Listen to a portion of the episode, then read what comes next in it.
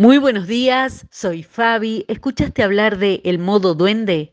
No, no voy a hablar de ninguna criatura fantástica, pero esta frase fue consagrada en el 2022 como la expresión del año por el diccionario de Oxford, sobre todo con respecto al trabajo.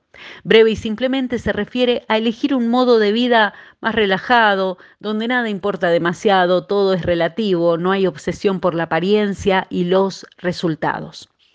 Cuando leía sobre todo esto, recordé un conjunto de versículos que escribió Salomón después de haber vivido, recorrido, adquirido todo lo que este mundo puede ofrecer al ser humano. La conclusión del escritor en los dos primeros capítulos es que todo eso no tenía mucho sentido. Es como si Salomón estuviera en modo duende.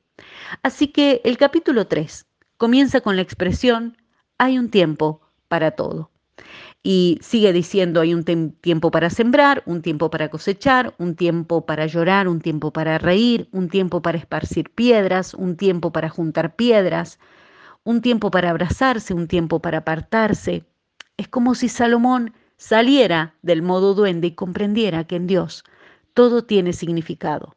El silencio y el hablar, el abrazo y la soledad, juntar piedras y ver todo esparcido, todo es cuestión de tiempo. ¿Cuánto durará cada cosa? No lo sabemos. Si sé que cada cosa es por un tiempo. Así que, ¿cuál es el punto? Dios está con nosotros en cada temporada. Así que si estás en la temporada de guardar o tirar, de romper o remendar, de guerra o de paz, no estás solo, no estás estancado. Dios está con nosotros y siempre le da un significado y un sentido a esta etapa de nuestra vida. Es posible que todavía no veamos venir el cambio que esperamos, pero eso no significa que no haya cosas buenas y benditas en camino. A veces los zigzags del camino no nos permiten ver que Dios va delante de nosotros y las semillas que plantamos, tal vez en tiempos de lágrimas, están germinando en una próxima temporada de cosecha de gozo. Siempre hay indicios de Dios, de la esperanza que está por venir, porque Él es la esperanza. Y hay días en que Él nos deja entrever que la oscuridad nunca tiene la última palabra.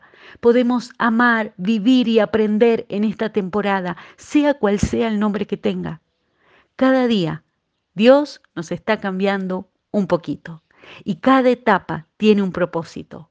Dios no se apura, tampoco llega tarde, Él es soberano y fiel. El Señor no nos dejará sin propósito y sentido en esta temporada, porque Él es en y con nosotros, el hacedor de promesa, es el cumplidor de la promesa.